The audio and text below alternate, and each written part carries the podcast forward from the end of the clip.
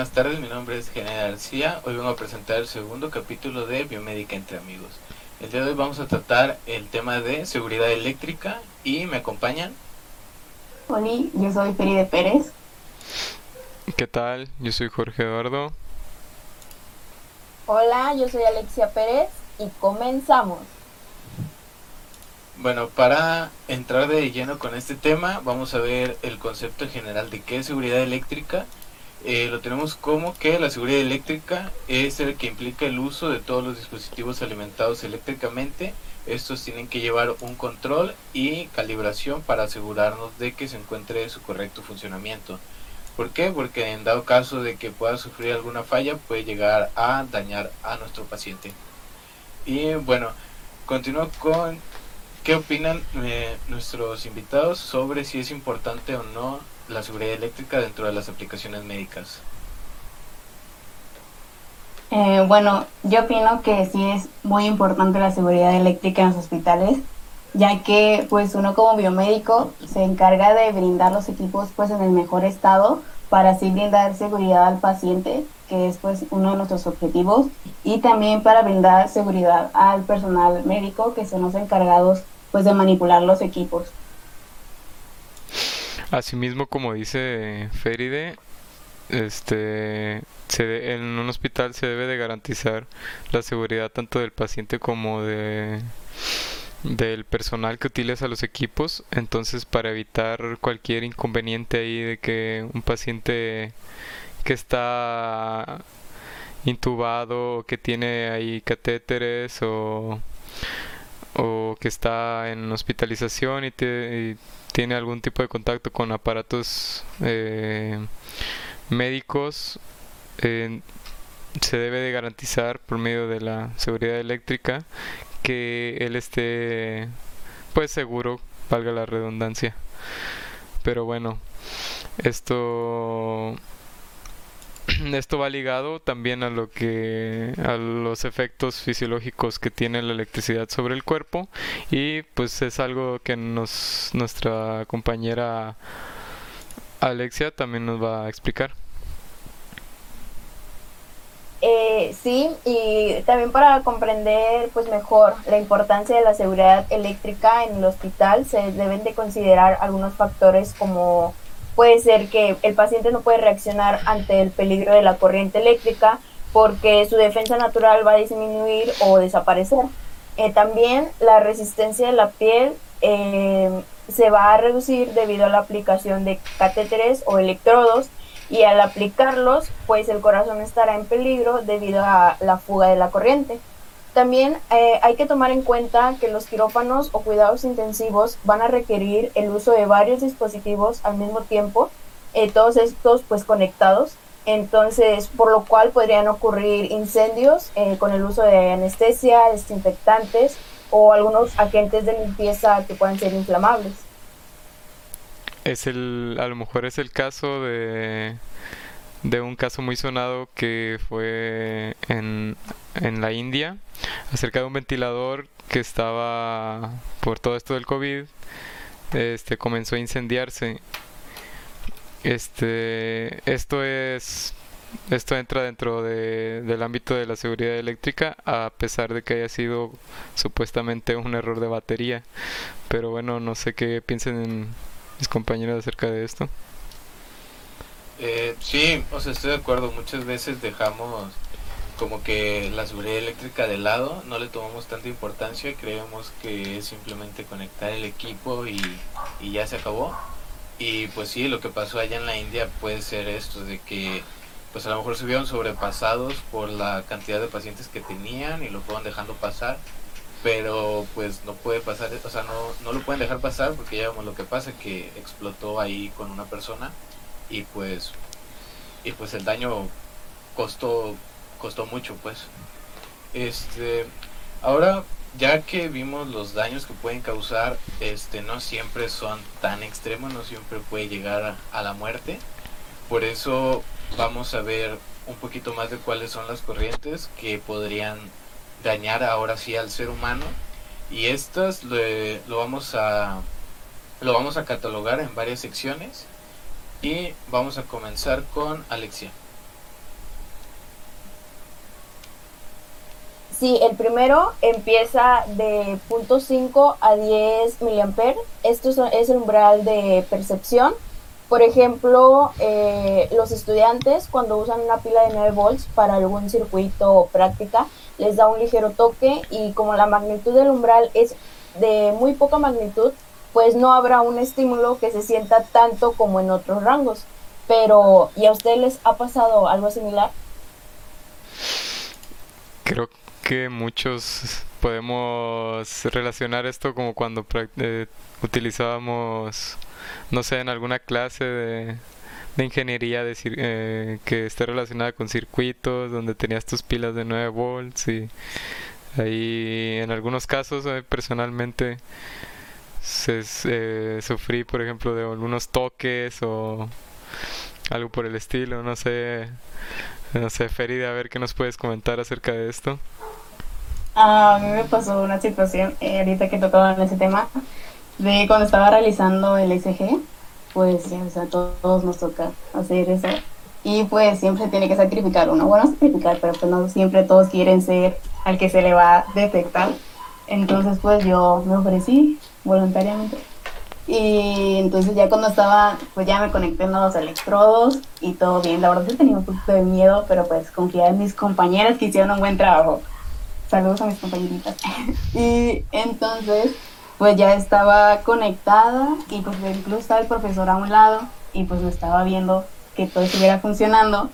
Y me acuerdo que una compañera le movió el potenciómetro y yo sentí donde me dio de que una pequeña descarga en la clavícula y la verdad sí me asusté, pero solamente fue como que, ay, dije, estoy súper bajito y ya me dijeron que me desconectara y pues ya checamos y pues no era nada de, fue de lo normal, pero sí pasé por la situación donde me dio una pequeñita descarga.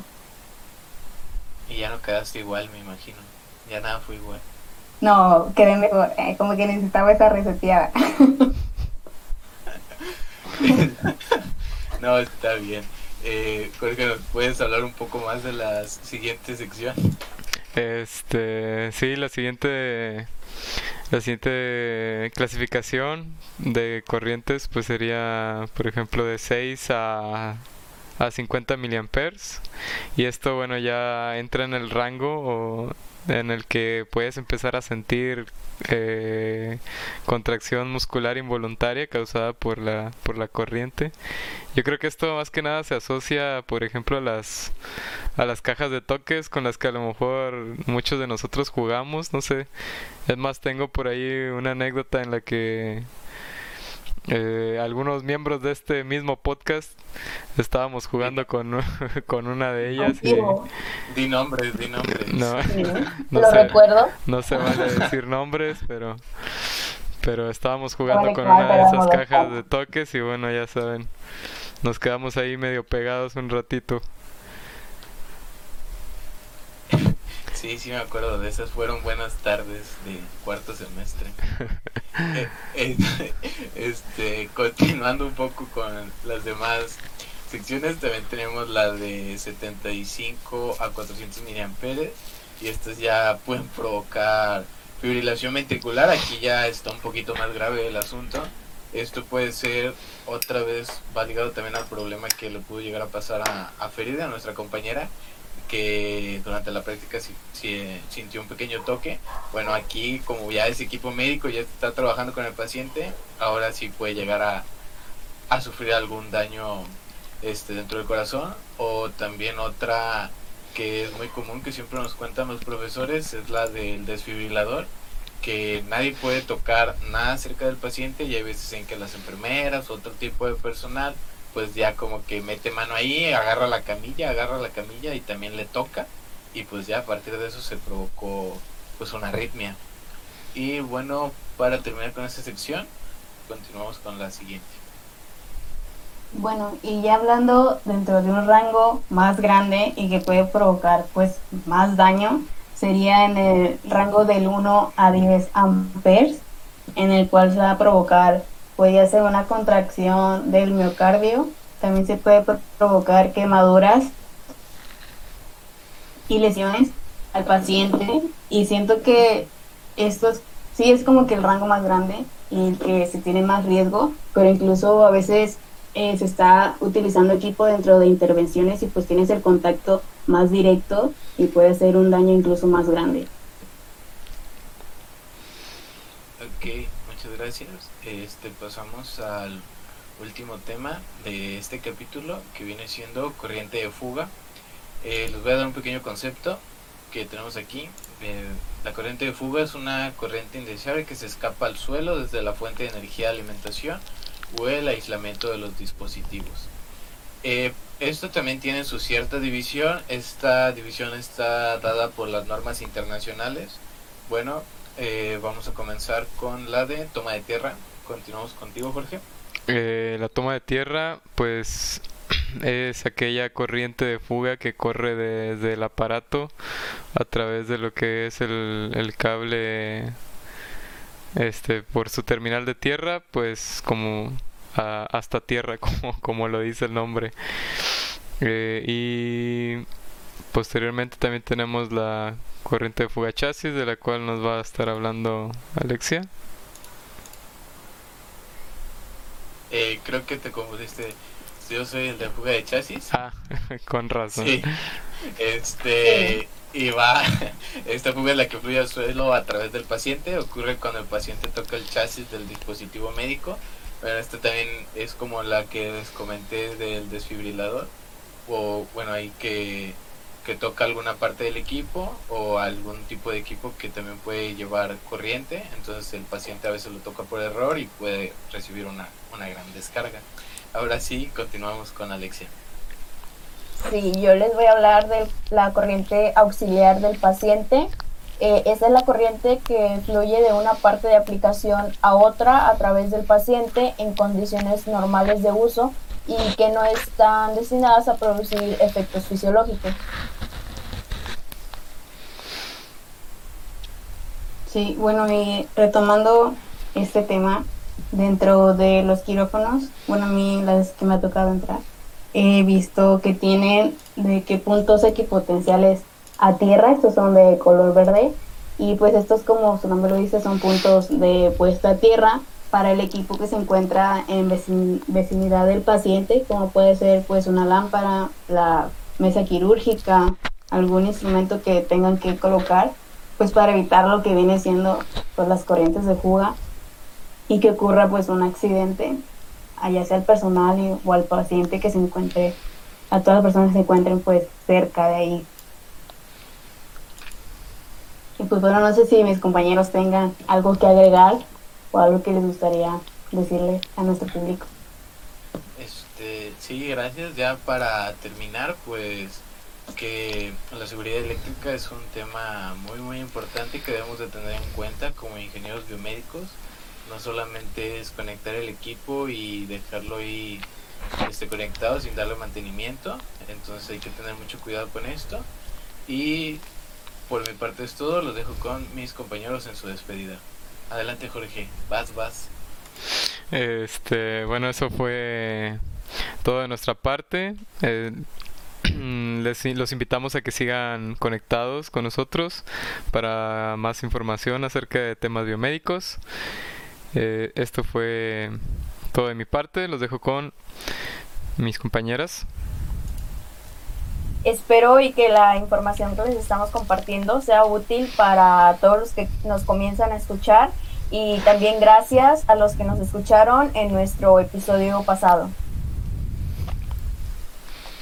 Bueno, y pues no está de más decirles que muchas gracias y pues también informarles que este tema de seguridad eléctrica pues lo vamos a dividir en tres episodios, pues para que sea un poco más ameno y nos escuchen.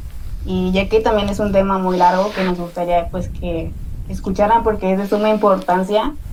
Y pues quería igual agradecerles pues a las personas que nos vieron en nuestro episodio anterior. La verdad, estamos muy contentos de que nos escuchen. Y pues ahí déjenos sus comentarios si tienen alguna duda o quieren algo e incluso pues les podemos pasar también las referencias donde sacamos la información de los temas que les estamos dando y pues también dejen su comentario si quieren que les mandemos un saludo en el episodio que sigue.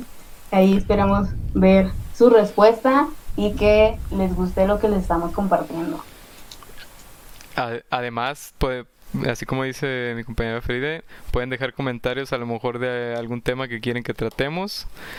Y bueno, lo estaríamos preparando.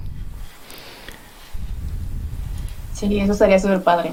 Que estuviéramos ahí comentando qué tema les gustaría ver en los siguientes episodios.